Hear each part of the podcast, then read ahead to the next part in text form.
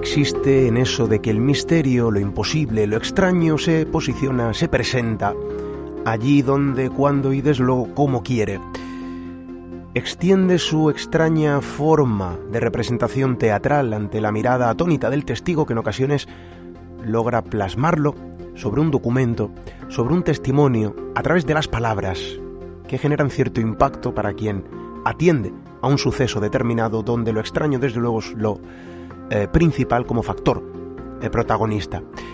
Lo cierto es que esos escenarios se posicionan en los más diversos territorios. También nuestro país se posiciona como uno de estos lugares donde lo enigmático, bueno, establece su máxima representación en la tierra, en las profundidades y desde luego también en nuestros cielos.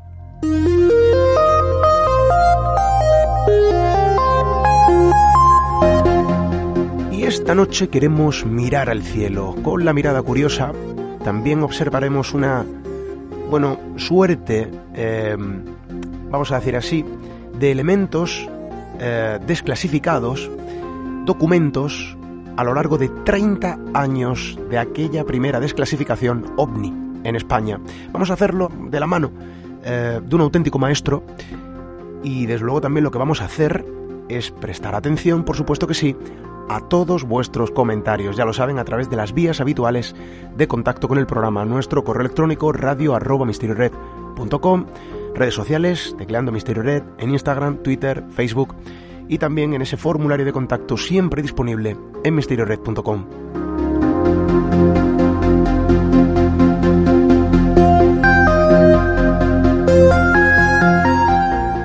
Vamos a mirar al cielo, vamos a tratar de arrojar también una mirada a lo largo de una suerte de documentos que recopilan eh, elementos compartidos donde el no identificado se posiciona como el máximo protagonista. Creo que va a ser interesante. Em, y desde luego, insisto, acompañados de un auténtico maestro. Bienvenidos a Misterio en Red.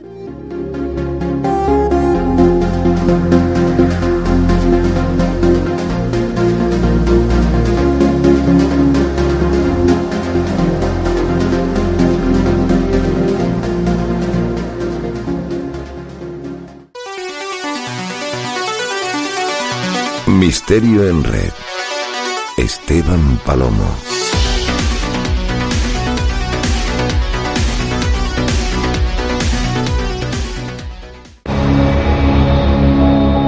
Atrévete a cruzar el umbral hacia lo desconocido. Aventúrate a descubrir que el misterio reside más cerca de lo que imaginas. Traspasamos la línea de lo imposible. Misterio en Red. Con Esteban Palomo.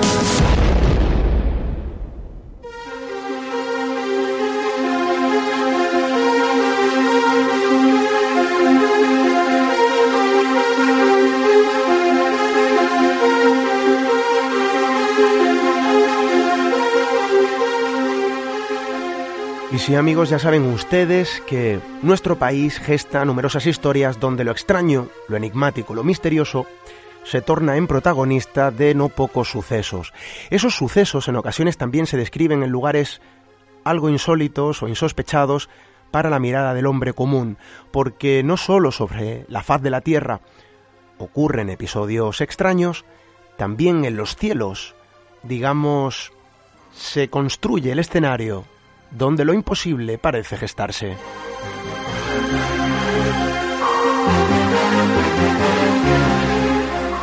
Y si amigos, ya lo saben ustedes, el misterio no entiende de lugares, de zonas, de regiones, se muestra allí arbitrariamente dónde, cuándo eh, y cómo quiere. Y desde luego los cielos, como escenario también para lo imposible, insisto, los cielos de nuestro país, de la vieja España, se transforma en un archivo también de lo extraño. Eh, es allí donde precisamente, en ocasiones, en muy raras ocasiones y en determinadas regiones, de vez en cuando se liberan determinados documentos que registran lo extraño. El estamento público como testigo, en este sentido, también de lo imposible. Esta noche queremos, vamos a decir, arrojar una mirada precisamente a una suerte de documentos que fueron liberados hace 30 años. Y quizá vamos a hilar con algunos sucesos con otras regiones con el mismo patrón que parece repetirse sobre los no identificados.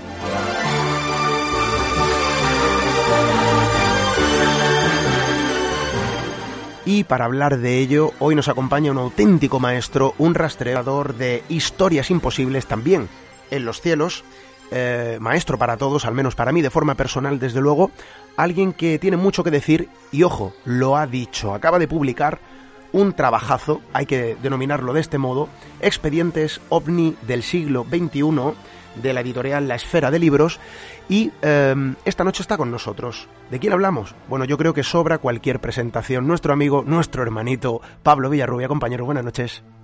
Buenas noches, querido amigo, ¿cómo estás? 30 años de la desclasificación ovni en España, em, un lugar, bueno, de alguna manera como es el estamento público, que en ocasiones se torna casi como una suerte de búnker cubierto por un telón de acero para determinadas informaciones, y hace 30 años ocurrió un evento, un evento de comunicación donde investigadores, periodistas, eh, personas especializadas en esto de recopilar lo extraño, de algún modo asistieron a la liberación de estos documentos. 30 eh, años de ese episodio, Pablo. Sin duda, y bien recordado porque justo todavía estamos, bueno, el año 2022, en agosto, estamos hablando entre día 18 y 21 de agosto, se cumple el anuncio, el primer anuncio de la desclasificación de los expedientes OVNIs en posesión del Ejército del Aire Español. Que quede bien claro que eh, fue, España fue uno de los primeros países en el mundo que ya en aquel min lejano 1992 empieza a desclasificar, o sea, a sacar del secreto documentos que estaban clasificados, con algunos de ellos con materia sigilosa, eh, materia reservada, ¿no? con sellos de ese tipo, empiezan a salir a la luz a partir de este año. Y servidor que te habla eh, tuvo el honor de estar presente en el día en que se anunció la desclasificación, allí en el Euroforum del Escorial y cerca de Madrid, cuando en esos días, el día 18 de agosto, el, comandante, el coronel Ángel Bastida Freijedo, que era entonces jefe de la sección de inteligencia del MOA, el MOA era el mando operativo aéreo de la base de Torrejón, anunciaba a los medios de comunicación, había gente, había desde el país, la revista Año Cero, la Enigmas, bueno, Enigma no existía en espacio y tiempo todavía, pues estaban allí todos presentes, incluso los grandes medios, ¿eh? eso es lo más interesante, para eh, reflejar en las hojas de la prensa de la época, ¿eh? porque no había internet, la gran noticia de que el ejército del aire español abría sus archivos y habría archivos que empezaban expedientes que empezaban en el año 62 y que llegarían más tarde a desclasificar hasta el año 95, cuando termina la desclasificación es el año 99, pero la desclasificación va hasta el 95. Entonces en aquel día, allí estuvimos, hablamos también con el coronel Ángel Bastida, eh, que anunciaba, daba esta noticia, pero sería solo unos meses más tarde, si no que me equivoco, a partir de, de 92, que los primeros expedientes eh, llegan a la biblioteca del Ejército del Aire en la Moncloa, aquí en Madrid, y empiezan a poder ser los primeros, ¿eh? pueden ser consultados por el público bajo petición, lógicamente, allí mismo en la biblioteca para, para consulta. Em, hablamos de un evento se podría decir que histórico no es común, al menos en nuestro país, ¿no? Han pasado 30 años y de momento no hemos visto ningún nuevo informe eh, desclasificado. Em, claro, allí se hablaron de historias que de algún modo se repiten de forma cíclica, eh, precisamente, ¿no? A, lo largo de, la historia de la ufología, vamos a denominarlo así, ¿no? A nivel global, que siguen un mismo patrón eh, con elementos compartidos, se han visto en otras eh, crónicas, en otros documentos también liberados por otros gobiernos, y, no es común, vamos a decirlo porque la prueba la tenemos aquí, ¿no? De forma palpable, 30 años desde la desclasificación ovni no ha eh, vuelto a haber un evento ¿no? de estas características en nuestro país. Hablamos de, de historias que de algún modo también fueron contadas, ¿no? Con el dedo de una mano, Pablo. Claro, y te voy a contar entonces, amigo Esteban, los tres primeros casos o expedientes que fueron desclasificados, aquellos mismos que te comenté que llegaron a la Biblioteca del Ejército del Aire, y el, primer civil que yo sepa que tuvo acceso desde la biblioteca fue nuestro querido amigo Javier Sierra, que es prologuista también de este mi libro de Expedientes OVNIs del siglo XXI. Y, y Javi tuvo ese honor, ¿no? Porque ya estaba trabajando encima de esto, era muy jovencito él, pero ya tenía un gran interés, una gran pasión y gran capacidad. Y entonces él, él lee e incluso publica en la revista Más Allá, para la cual colaboraba en aquella época, un resumen de estos tres primeros casos. Y el primero era justamente el más antiguo. Uno, eh, en realidad eran tres casos o tres avistamientos que se dieron, eh, tuvieron lugar el 6, 7 y el 26 de agosto de 1962. O sea, estamos hablando ahora 60 años, ¿no? De, transcurridos 60 años. Y ocurre eh, sobre la Academia del Aire de San Javier en Murcia. Es cuando varios militares allí destinados observan un objeto luminoso que hacía, según el mismo expediente entrecomillado, giros imposibles, o sea, movimientos eh, imposibles para época o por lo menos para la aviación, ¿no? Para la, aeronáutica de entonces. Y este objeto fue visto, digamos, a través de prismáticos, no pudieron discernir gran cosa, pero vieron que era un objeto aparentemente esférico, luminoso, que hacía esos movimientos y también fue acompañado desde el EVA 5, que es el centro del control, de, control aéreo que existe militar en España, en aquella región de Murcia, y que pudieron entonces rastrear a través de los sus radares este objeto. Este fue el primero, no era muy espectacular, pero sí, digamos, por la, el comportamiento de, de este objeto. El segundo caso desclasificado fue el de Talavera de la Reina, de 3 de junio del 67, este sí muy curioso porque también obedece al patrón de otros ovnis, como tú habías dicho antes, que hay un, patrón, claro, de comportamiento visto en todo el planeta.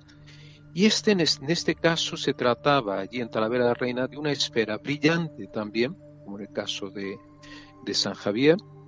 Pero, atención, aquí este objeto se convierte en un objeto triangular y luego en un objeto piramidal. O sea, pasa de un objeto esférico, volumétrico, no hablando, a un objeto aparentemente plano, eh, triangular, y después gana volumen y se transforma en objeto piramidal, una pirámide voladora. Lo curioso, lo más interesante, Esteban, es que eh, fueron sacadas fotos con cámaras profesionales de la época. Fue filmado este objeto también y acabó apareciendo importada del ABC. O sea que fue un caso que estaba clasificado, pero que todos vieron, o sea, mucha gente lo vio, no solo los de la base, pero también civiles que estaban allí en la de la Reina. Eh, y eh, lo, lo interesante también es que una de las fotos fue obtenida desde el aire por un F-86 del Ejército del Aire Español, que intentó interceptar sin éxito este objeto.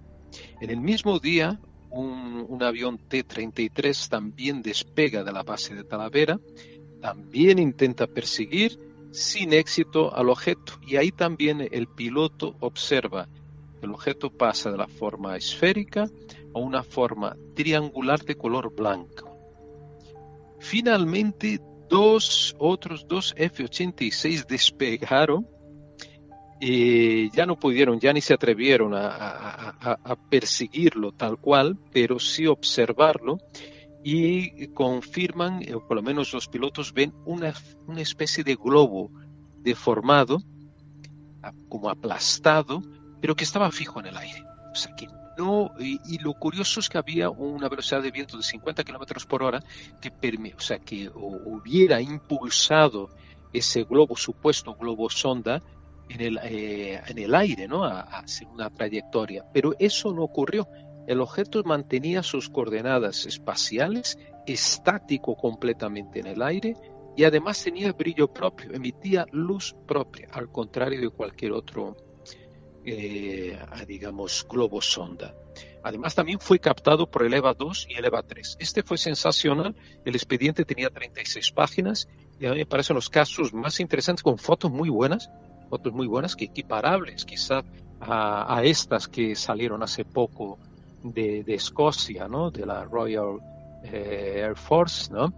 y finalmente tenemos el tercer caso desclasificado en aquel momento en octubre, eh, un poquito antes de octubre del 92, que fue el caso del vuelo de Iberia, perdón, del vuelo del, de un Spantax, fíjate qué nombre tan curioso, entre Palma de Canaria que volaba y Villa Cisneros. Villa Cisneros era la capital del Sáhara español y este caso se da, tiene lugar el 14 de marzo de 68.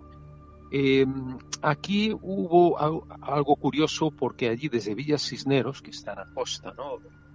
actual costa marroquí, vieron eh, varios militares españoles, o que estaban, o por lo menos y civiles también, que estaban en la pista del aeropuerto, un aeropuerto relativamente pequeño, vieron también un ovni, otro objeto, un volador posiblemente esférico, brillante, que perseguía, desde el suelo veían perseguir el avión, que también fue eh, observado desde el avión, el Spantax.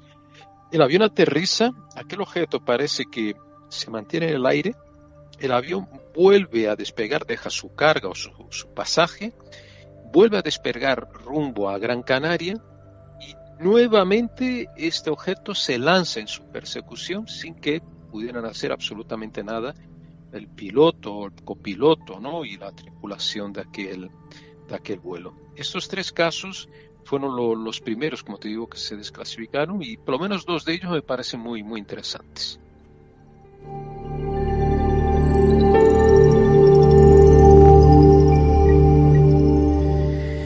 Casos que suceden en nuestro país que de alguna manera suele mirar con recelo el público que observa este tipo de, crónicas de una manera quizá alejada eh, de lo común, observa con cierto recelo eh, cuando se realizan desclasificaciones por parte de otro gobierno, cuando estas historias se gestan en otros lugares, parece que nuestro país de algún modo no es tan merecedor, ¿no?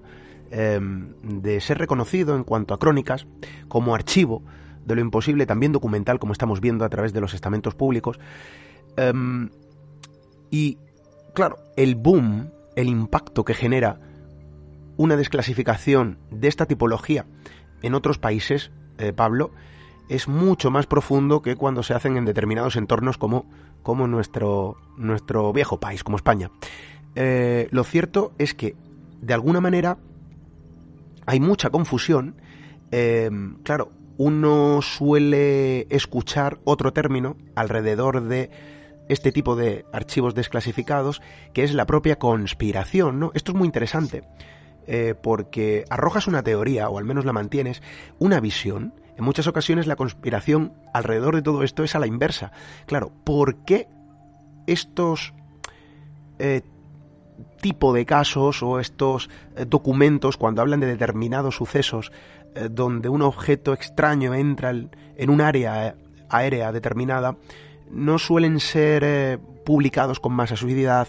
¿Por qué suelen estar cubiertos de una suerte de cortina ¿no? a nivel popular? Eh, encerrados de forma hermética, claro, algunos dirán, no, es que, claro, es que esto están tapando precisamente, eh, pues que nos están visitando, o teorías, ¿no? En algunos casos incluso mucho más alocadas, otras quizá mucho más terrenales. Eh, lo cierto es que tiene también una explicación un tanto lógica cuando hablamos de seguridad nacional, ¿no es así, Pablo? Sin duda. De hecho, esto que quede claro, los documentos que desclasificó el Ejército del Aire la mayor parte de los nombres que allí aparecen están tachados.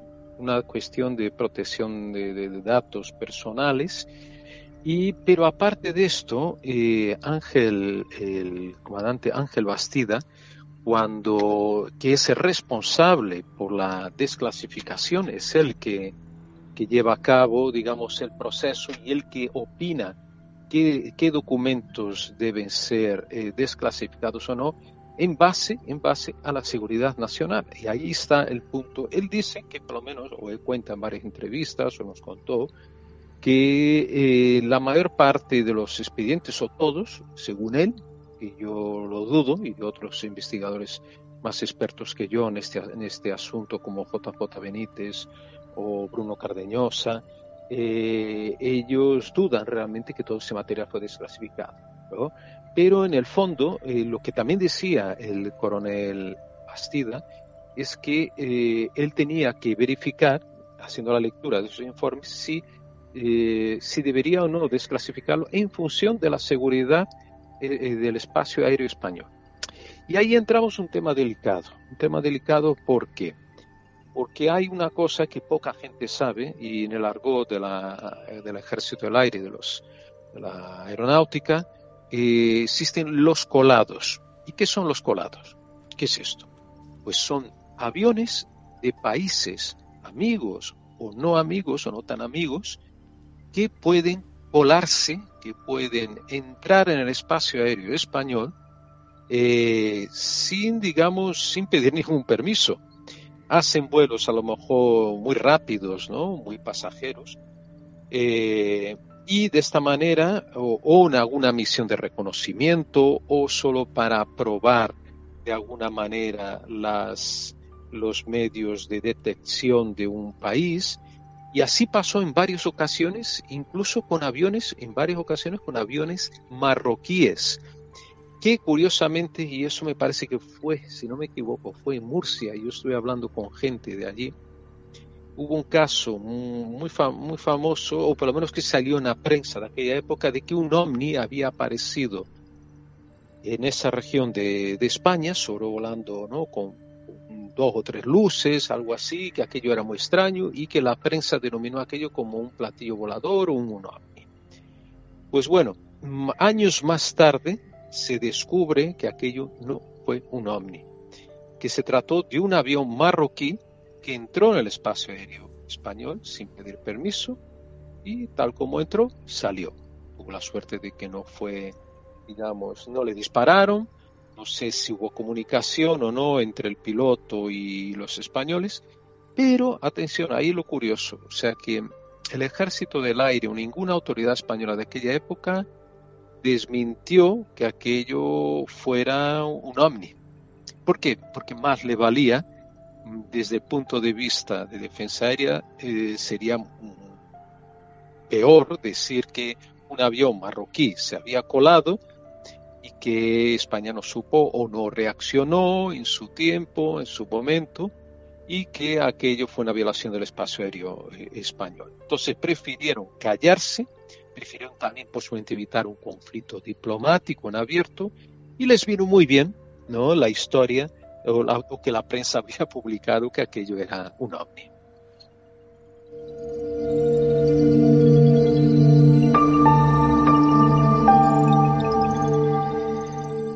El teatro ovni, que quizá también se produce a la inversa. En muchas ocasiones, fíjense, y lo que dice nuestro amigo Pablo, desde luego tiene toda la lógica del mundo.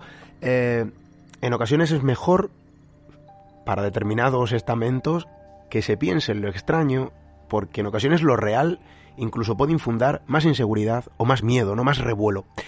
Em, se permite también, de algún modo, jugar con estas teóricas, eh, con estas teorías. Pablo, esto ocurre también en, vamos a decir, en otros países. Estados Unidos quizá como mare magnum alrededor de esta fenomenología, donde quizá los documentos desclasificados sí que son más numerosos, vienen a describir exactamente, eh, bueno, los mismos sucesos en determinados lugares distintos, con distintos nombres, con diferentes localizaciones, pero con elementos compartidos. El ovni como fenómeno universal también en los documentos desclasificados. Eh, Pablo. Sí, eh, vamos a ver, eh, Estados Unidos fue el pionero ¿no? en ese tipo de actitudes cuando ya creó en los años 40 el proyecto SIGN, SIGN o Signo, Después vino uno más y finalmente vino el proyecto Blue Book, que es el más conocido, creo, del público ¿no? en general por una serie de televisión de los años 70, 80, el proyecto Libro Azul. Después, recientemente, yo creo que en una de estas plataformas digitales surgió otra serie, esa sí más fantasiosa a partir de casos de, del proyecto Libro Azul y que se convirtió posiblemente en el referente para todos los demás países que querían de alguna forma investigar el fenómeno OVNI. Las conclusiones, aunque duró bastante, desde los años 50 hasta el año 70 o 69, pero en 70 se presentaron las conclusiones al, allí en el Congreso de Estados Unidos, lo que estimaron ¿no? en, ese, en ese informe, que ahora te comentaré porque hubo uno más reciente en Estados Unidos, fue que eh, la mayor parte de aquellos eh, fenómenos se podrían explicar como fenómenos atmosféricos, fenómenos astronómicos o confusiones con el planeta Venus, confusiones con satélites que eh, sobrevuelan ¿no? la, Tierra y entonces, pero que había un número muy reducido, no me acuerdo ahora el porcentaje, que no tenía causas, digamos, no tenía explicación, o por lo menos no habían encontrado ellos explicación. Eh, tampoco dan, afirman que eran extraterrestres y tampoco, y, tampoco dicen, digamos, eh, que son peligrosos. No, que no, en realidad no representarían un peligro para, para la nación. Pero fíjate cómo se, cómo se da la vuelta a la tortilla ya recientemente, y esto lo cuento con bastantes detalles en el expediente Omni del siglo XXI eh, en el capítulo que corresponde al año 2021, es que eh, se, se, lleva a cabo no una desclasificación, ojo, porque los medios de comunicación yo creo que también se confundieron o no tenían información suficiente. Se creyó que el año pasado el Pentágono iba a desclasificar y presentar esos documentos desclasificados de la, especialmente de la Army, de la de la Marina americana en el Congreso en Estados Unidos.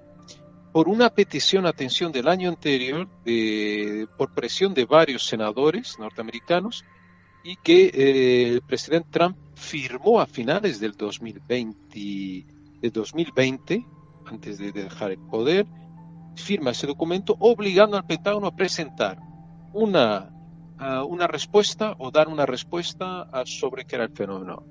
Y eso ocurre el 25 de junio, si no me equivoco, de 2021, cuando se presenta, o sea, agentes de, Pentágono, autoridades de Pentágono, presentan sus conclusiones, que no documentos desclasificados exactamente. Entonces, en nueve paginitas, tan solo nueve páginas, pero que tenían su jugo, ellos declaran que eh, de, todos los casos investigados a partir de 2004 y muchos de ellos son temas militares, observaciones realizadas por militares, no tanto de la USAF, sino de la Army y de los F-15, eh, ellos eh, declaran que, siento que hubo 144 casos que no pudieron explicar de invasión del espacio aéreo norteamericano, especialmente en la costa oeste californiana, de objetos que desarrollaban velocidades prácticamente imposibles eh, objetos que aceleraban de tal manera que si una persona estuviera a bordo de aquel objeto, un ser humano, una entidad viva, sería aplastado literalmente por la aceleración de, la fuerza de, gravedad. Eh, y que dejaban, de todas formas, dejaban una puerta abierta. ellos decían que muchos de los casos anteriores que habían investigado tenían explicación, así como el Blue Book, igualito decía tal, que podía ser el planeta Venus, que podía ser la Luna, cualquier cosa. Pero por otro lado, dejaba la puerta todavía un poquito más abierta que el proyecto Blue Book, diciendo que podría haber algo realmente extraño y no inexplicado. No usaban ninguna palabra referente a ovnis, sino la palabra UAPS, en castellano FANI, fenómenos aéreos no identificados, cambia la nomenclatura. Y ahí sí el año en 2021, en el informe Pentágono, hay un cambio radical y muy importante en relación a aquel presentado en el año 70 también en el Congreso del proyecto Blue Book. ¿Y qué decía este, este informe? que ahora sí que estos objetos, estos FANIs, estos SWAPs, representan un peligro a la integridad territorial de los Estados Unidos y que hay que hacer algo. Y ese algo que es, pues, ponerse eh, a trabajar eh, para el desarrollo de instrumental de captación de estos objetos y también posiblemente armas que puedan eh, suprimir, atención a la palabra suprimir, que estamos hablando de aniquilar, destruir, ¿no? lo mismo, tales objetos si es que realmente esos objetos representan un peligro o no responden a, los comunicados realizados desde las bases de, Estados Unidos. Entonces, ahí, como te digo, es el gran cambio. En España, en la desclasificación del 92, no se llega a ese tipo de conclusiones, no hay, digamos, no se presentan, ahí hay algo, una, gran diferencia, no se presentan, digamos, eh, eh, conclusiones finales, como si son Estados Unidos. Eh, en varios informes, eso sí, en varios expedientes españoles, se, hace un, pequeño comentario. Muchas veces ese comentario está realizado por algunos civiles que fueron, que se pusieron en contacto con el ejército del aire para ayudarlos en esta tarea de desclasificación entre ellos el grupo de eh, Ballester Olmos, estaba también y, eh, Javier Armentia, varios escépticos que trataron en su momento, en la mayor parte de los casos, de dar una explicación al fenómeno, como siempre, lo típico, ¿no? que la gente, el piloto se confundió con Venus, se confundió con un satélite, con una luz, un reflejo, en el fuselaje, cosas de ese tipo que muchas veces es difícil de, de, de, de, vamos a decir así, de tragar, ¿no? De vulgarmente hablando, porque, claro, estamos hablando también de muchos pilotos que eran muy calificados, pilotos con muchas horas de vuelo y que pudieran confundir. Ellos también tienen estudios, en estudios aunque sean básicos, un poquito más que básicos, de astronomía, de mecánica celeste, lógicamente, pues difícilmente confundiría ese tipo de fenómeno. Pero hay otros expedientes que sí, que poquitos, pero que hablan, bueno, fenómeno que no se puede explicar. Y no entran en más, digamos, más explicaciones. No se crea en España, no como en Estados Unidos, que había gente trabajando permanentemente en investigar estos, eh, todos esos casos, como en el proyecto Blue Book, que se contrata un superastrofísico de aquella época, eh, J. Hallen, Joseph Hallen, Heineck, o Hinek, como se pronuncia correctamente, porque de origen eh, me parece checoslovaco, y, y, y, mucho más gente que trabajó, como el astrofísico Jacques Vallée, el gran Jacques Vallée. En España no se da eso, hay un pequeño grupo, como digo, de civiles que colaboran de forma supuestamente desinteresada con el ejército del aire, pero que mmm, como, como te digo, no se crea un gabinete con gente profesional, gente trabajando a full time. Parece que no había las mismas palabras. Yo cuando le pregunté a Ángel Bastida Freijedo, preguntamos ahí en la rueda de prensa, él dijo que, que bueno, que España no tenía, digamos, eh, dinero o, o, o, estaba más interesado al caso del aire, tenía otros intereses, otras preocupaciones que mantener un despacho, un gabinete, un grupo de personas trabajando permanentemente. El trabajo, como digo, de él, de Bastida, se consistía, y después de otros dos sucesores de él, consistía simplemente ver si aquello representaba un peligro o no, eh, o sea, si, era, si había información que debería mantenerse clasificada, como te digo, como en estos casos de invasión del espacio aéreo por aviones Marruecos, o incluso de Francia, ¿eh? de naciones amigas o Estados Unidos, que los hubo, ¿eh? sin comunicación previa y que era más fácil ma mantener eso simplemente mm, con una persona trabajando y algún colaborador externo civil como, como este grupo que yo mencioné. Bueno, cuando los ovnis, los no identificados, se toman en serio, eh, se observan o se analizan en busca de una amenaza.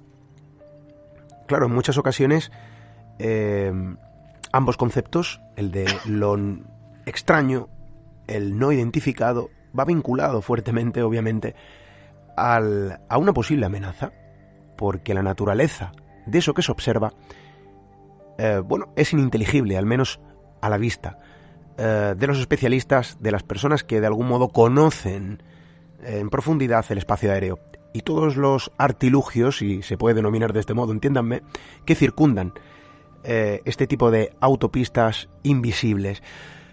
Claro, en ocasiones, Pablo, eh, no se habla de un objeto como tal. Hay episodios, em, de algún modo acontecidos por em, o, descritos por personajes vinculados a lo público, al espacio aéreo, a la seguridad de un gobierno concreto, nuestro país también, que no habla de un objeto como tal, sino hace referencia a algo aún más ininteligible, haciendo de frases como algo histórico. Tenemos un caso. Em, recientemente nosotros hablamos en Origen eh, con Iván Palacios, piloto comercial, y nos hablaba en profundidad de este caso, porque hubo una desaparición tras una frase. Y esto también podría establecer eh, su propia crónica eh, de lo extraño, vinculado o no, y esto ya pueden opinar nuestros amigos, a, al territorio ufológico, a los ovnis, pero lo cierto es que hay una frase que pasó a la historia, viene recogida en tu libro, lo recordamos, Expedientes OVNI del siglo XXI, y esa frase, vamos hacia un gran sol. Esto ocurrió en nuestro país y desde luego su crónica es sorprendente. Sí, sí, hombre, este es un caso extraordinario que aparece en Expedientes Omni del siglo XXI, en este último libro, que, tiene unas 566 páginas, pero que la gente no se asuste, que puede leer los capítulos de forma independiente, puede consultar las cronologías, ningún problema. Y uno de los capítulos es este que tratamos de un caso de una desaparición que algunos atribuyen al fenómeno OVNI, pero independiente si es el fenómeno OVNI o no que está involucrado en esto, el personaje que desaparece, uno de los personajes principales de esta historia, el capitán Antonio González de Boado y Campillo, este hombre fue el primer militar del Ejército del Aire, posiblemente en España, y se interesó en investigar el fenómeno OVNI. Por lo menos eso queda constante, queda, aparece en artículos que él publicó en los años 60 en la revista de aeronáutica y astronáutica del Ejército del Aire y una tesina de fin del curso, de uno de sus cursos como piloto, en que hablaba de los platillos voladores, o ya creo que empleaba la palabra omni, recién se empezaba a emplear esa palabra a mediados de los 60. Y lo curioso, como tú has dicho, hay una frase aquí misteriosa porque la desaparición de este hombre ocurre el día 1, primero de julio del 69, unos días antes de que el nombre llegara a la, a la luna, ¿no? Eh, es que este hombre en una misión, un Grumman, Albatros Grumman, iba en una misión el bar de Alborán, junto con otros, si no me equivoco, 11 eh, tripulantes. Entre ellos, eh, su copiloto, el capitán Francisco Blanco Rodríguez. Y estos hombres entonces sobrevolaban en misión de observación, atención, de eh, barcos soviéticos de pesca, pero estaban, bueno, camuflados como barcos de pesca, pero que en realidad podrían ser barcos espías soviéticos porque eh, portaban antenas o mastiles que, eh, que, deberían ser antenas para captar comunicaciones ¿no? desde la península ibérica o del entorno donde se encontraran en el Mediterráneo. Y para eso ellos volaban muy bajo, muy bajo con este Grumman. ¿no? Era un avión relativamente seguro, aunque había habido algún accidente anterior, meses antes, en mayo, con un solo superviviente de la, de la misión. Pero en el caso de la desaparición de este avión, porque desaparece eh, de los radares, se pierde la comunicación con el avión aquella, aquella triste mañana, y del día 1 de julio de 1969, aparentemente la última frase que, que emite a través de su comunicador, de su radio, González de Boado Campillo, fue vamos hacia un gran sol. ¿Cómo podemos interpretar este, gran sol que sería? Algunos ufólogos, Ignacio Darnau de Rojas Marcos, un gran ufólogo, un gran filósofo, un gran amigo, creía que podía tratarse de un, de. ¿Y por qué?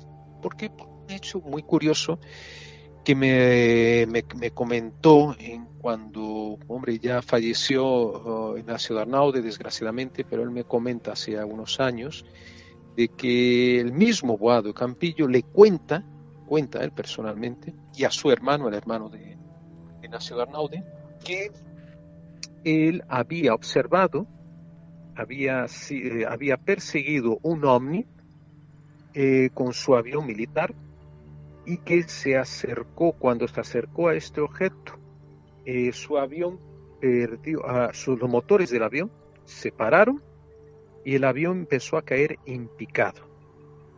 El pánico, claro, cundió a bordo, pero mm, afortunadamente eh, Boado Campillo consiguió, en dado momento, se reactivaron los motores del avión cuando ya estaba casi tocando el suelo y consiguió nuevamente ascender para evitar un posible impacto con el suelo.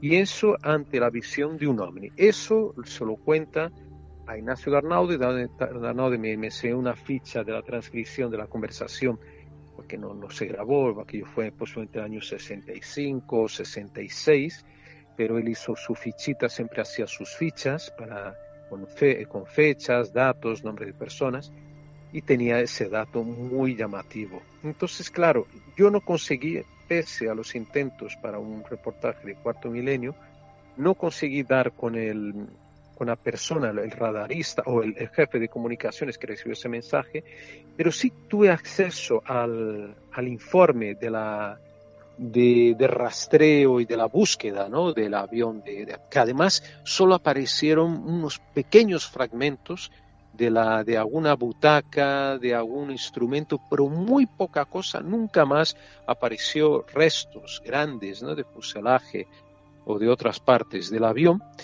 Y este, mm, entonces este, eh, no, esta comunicación no pudo confirmarla, pero sí el resultado o sea, la, del, informe era causas de desaparición no eh, explicables o que no se daba, no se había obtenido explicación para la desaparición de este avión en el mar de, de Alborán.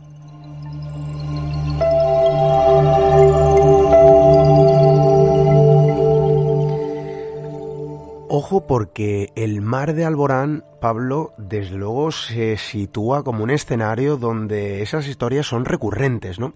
No es el único suceso que eh, de algún modo se posiciona sobre esa localización concreta de nuestro país, al sur de España.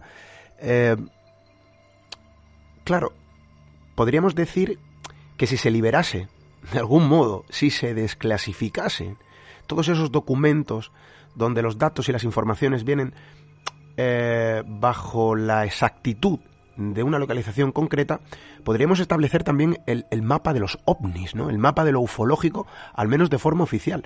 Lo cierto es que, aunque los documentos desclasificados sean escasos, al menos en nuestro país, hay pilotos que provienen también del ámbito público y de la seguridad nacional que han hablado y que han contado sus propias experiencias. Eh, Qué interesante esto, ¿verdad? El mapa de lo ufológico, establecer un mapa aéreo donde de algún modo estos em, sucesos queden registrados eh, situando en una escala, mm, vamos a decir, ¿no? Ah, de, zonas calientes eh, donde de alguna manera se viven o han vivido o se han descrito este tipo de episodios. El mar de Alborán, Pablo, eh, sorprendentemente, no es el único caso digamos que eh, se desata en esta zona, eh, es una zona caliente, se podría decir, de este modo. Sí, sí, es cierto. Y de hecho, mm, esto se basa también en las primeras investigaciones, pesquisas del gran ufólogo Antonio Rivera, el padre, digamos, considerado el padre de la ufología ibérica, que también está aquí, aparece en un capítulo solo dedicado a él en Expedientes OVNI del siglo XXI porque se lo merece realmente, este hombre y mucho más. Y es Antonio Rivera que mm, forja el título, digamos, nombre del Triángulo de las Bermudas español, que se sitúa en esa, en esa región mediterránea entre las Islas Baleares, entre Valencia, y, también parte de, eh, del estrecho, en la zona del estrecho Gibraltar. Ahí se forma un, triángulo isósceles en que se dan un gran número de apariciones de ovnis. Eh, también hubo muchos casos de ah, supuestos accidentes de, aviones. Eh, y que en esa zona, bueno, podemos destacar eh, que también forma parte, también hay otro capítulo del libro que es sobre la isla de Islote de Esvedra en Ibiza, que es uno de estos ejes, forma uno de estos ejes del triángulo de uno de los triángulos estos de la muerte o de los ovnis, como decía Rivera, Antonio Rivera, en que en Esvedra eh, se dieron y se siguen dando, eh, si no me equivoco, apariciones de extrañas luces, pero allí en Esvedra hay una crónica que relato del padre Palau, creo que es del siglo XIX, en que este hombre se convierte en un ermitaño en ese islote que tiene forma de pirámide, muy curioso, es como una gran pirámide que sobresale del mar cerca de la costa de, Ibiza, y que en este lugar el padre observaba criaturas celestiales, esferas luminosas que hacían vuelos eh, rasantes sobre el peñón y que él tuvo contacto con entidades eh, celestiales y entre ellas la mismísima Virgen María, lo que, o que interpretó como la Virgen María en medio de estas visiones de esferas luminosas. Entonces, y más tarde, ya en los años 70, se dieron muchísimos casos, como me contó Josep Riera, que es el mayor conocedor posiblemente de misterios de la isla, el decano de la investigación allí, que está también en mi libro. Y Josep me hablaba que en los 70 hubo una oleada tremenda, precisamente de ovnis acuáticos, de buceadores que eh, bajo aquellas aguas de las costas de Ibiza, Mallorca, eh, Formentera, escuchaban ruidos como metálicos, como si un gran martillo gigantesco golpeara un yunque subacuático. Al mismo tiempo que se em, emergían del mar esferas luminosas durante la noche y volvían a, penetrar en las profundidades eh, oceánicas ¿no? o, del mar Mediterráneo en este caso. Bueno, desde luego esto es sorprendente, Pablo. Eh, yo insisto, eh, con cierta asiduidad el público común observa con recelo las historias, no solo ufológicas, ojo, quizá mm, a nivel de leyendas, a nivel de folclore, eh, a nivel de sucesos también, eh, de ámbito, para quien quiera denominarlo de este modo, paranormal, uno observa otras regiones con cierto recelo, em, cuando nuestro país es rico en este tipo de historias, es rico en escenarios donde actúa el extraño, em, vamos a decir así, juego, si se puede denominar de este modo, entiéndanme, del misterio. Eh, Pablo, nuestro país de alguna manera mm, antiguo en historia, desde luego también y rico en ella, a nivel cultural, cuando muestra a nivel público en esa desclasificación esos tres primeros informes, claro, esto, como bien decías, Estados Unidos fue puntero, de alguna manera estamos viendo cómo se refleja eh, ese patrón argumental donde hay elementos que se repiten al igual que en otras, en otras eh, regiones. ¿Se podría decir que España tiene alguna particularidad? Y esto es una pregunta, Pablo, que ponemos sobre la mesa. Eres gran conocedor de este tipo de crónicas. Em, ¿Podríamos decir que hay algunas particularidades que de forma exclusiva se han documentado en una región concreta, y en este caso hablando de, los 30 años de la desclasificación ovni en España, podríamos decir que en nuestra región podría haber, y en este caso sería bueno saberlo, algún patrón eh, en alguna historia concreta que sirva de factor diferenciador frente a otras crónicas? Vamos a ver, eh, en cuanto a localizaciones que hablábamos antes, ya hemos hablado de, este, de esta zona de Triángulo Bermudas, y me acuerdo que Andrés Gómez Serrano, que fue policía municipal en Algeciras, desgraciadamente ya falleció uno de los grandes, grandes ufólogos, una persona muy querida, eh, este hombre se dedicó muchos años a recoger, él como policía tenía también mucha facilidad, eh, testimonios de personas que habitaban en aquella región de entre eh, Algeciras, el estrecho mismo, la zona del estrecho de Gibraltar, el campo ¿no? de Gibraltar. Y, él me contaba que aquella región era altamente caliente, altamente frecuentada, posiblemente sea el punto o haya sido el punto de España con mayor número de frecuencia de Peculiaridad, vamos a ver. Estamos hablando que es una zona eh, geopolítica, geoestratégica muy importante. El estrecho lo fue en la época de la Segunda Guerra Mundial, de la Primera también. Sabemos que es una zona controlada por los británicos. Eh, Mm, hay bases, bueno, después eh, el tema de, antiguas bases americanas que existían en la región y que finalmente esa zona era, ah, como era no solo transitada, vamos a ver, era una zona muy transitada también por vehículos aéreos eh, de Inglaterra y de otros países, como también de Alemania, de muchas naciones y fue siempre, como digo, una zona muy estratégica desde el punto de vista militar. Entonces lo curioso es que se dan muchísimas apariciones justamente en esa zona.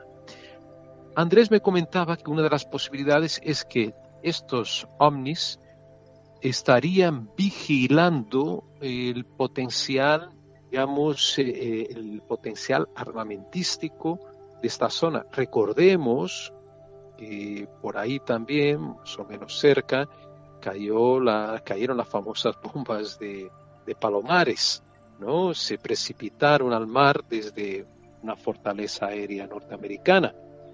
O sea, un riesgo tremendo, ¿no? Tremendo en cuanto a seguridad mm, que podría haber provocado un desastre, ¿no? La nación norteamericana en aguas eh, españolas en territorio español, porque una de las bombas cayó en tierra también, como yo mismo pude comprobar, bueno, hablando también con el general Velarde, que fue el artífice de la, del proyecto Isdero de la bomba atómica española, pude hablar con él por teléfono, no se dejó entrevistar por el programa, pero él me confirmaba que hubo un riesgo tremendo ¿no? de que aquella bomba, aquellas bombas pudieran haber eh, detonado. Entonces, Andrés Gómez Serrano, volviendo al policía de Giras, él me comentaba que quizás peculiaridades de tipo geopolítico podrían atraer ovnis a esa región, o por curiosidad, o por mantener a raya o, más o menos bien vigilados eh, o servir de alerta para cualquier mm, eventual accidente, desgracia que pudiera ocurrir en la zona.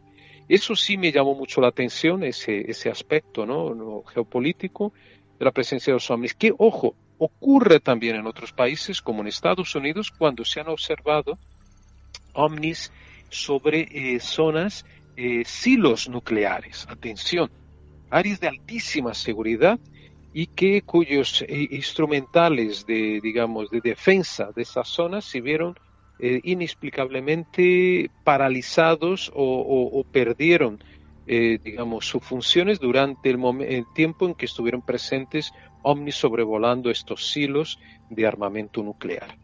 Entonces estamos hablando de algo muy, muy serio, amigo Esteban Palo. Bueno, yo creo que estas historias, desde luego, a uno lo dejan de forma, vamos a decir, en estado, no sé si catatónico, pero sí eh, digno para meditar, para pensar.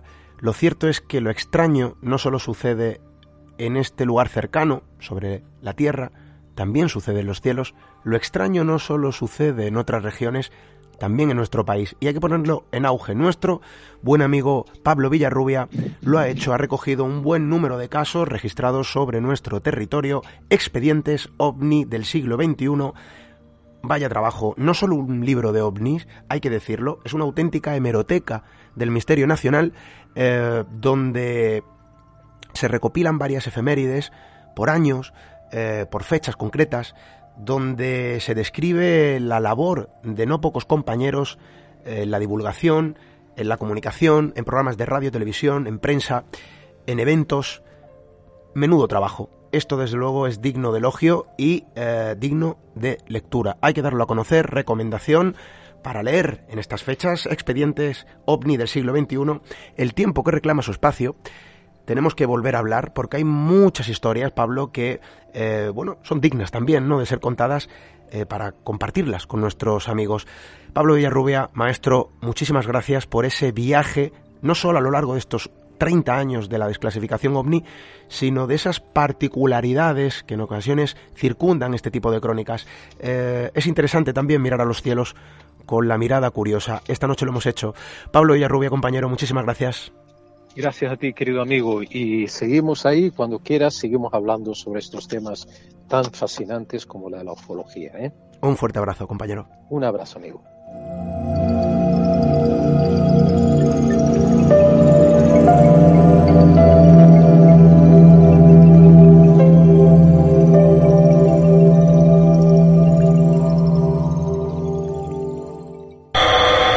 Misterio en red. La red del misterio. Misterio en red. Misterio en red. Con Esteban Palomo.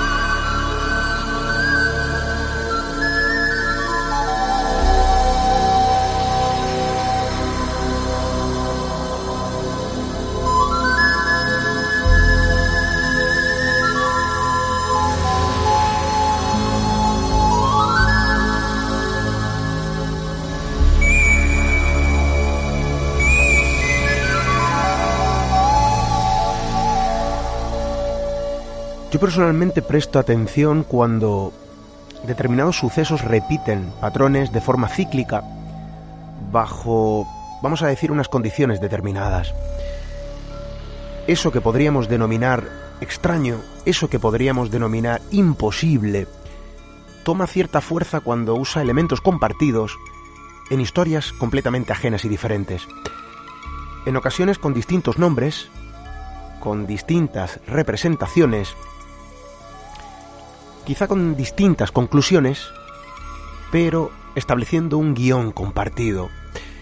Y esas historias sobre aparecidos, sobre luminarias en los cielos, sobre objetos extraños que deambulan algunas regiones determinadas en algún momento preciso, existe ese patrón común, casi como si alguien hubiese escrito un guion antaño y que a lo largo de la historia se va repitiendo independientemente de nuestro propio conocimiento, independiente de los ojos con los que se observa un determinado fenómeno, da igual el conocimiento de la época antaño nuestro tiempo contemporáneo, da igual la propia tecnología utilizada en ocasiones para analizar un suceso determinado.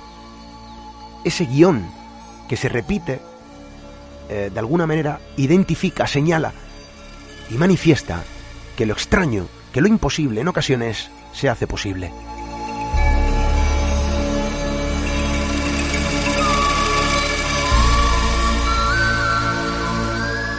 Y son esas historias las que, al menos de forma personal, yo observo con una fuerza añadida. Em, historias compartidas.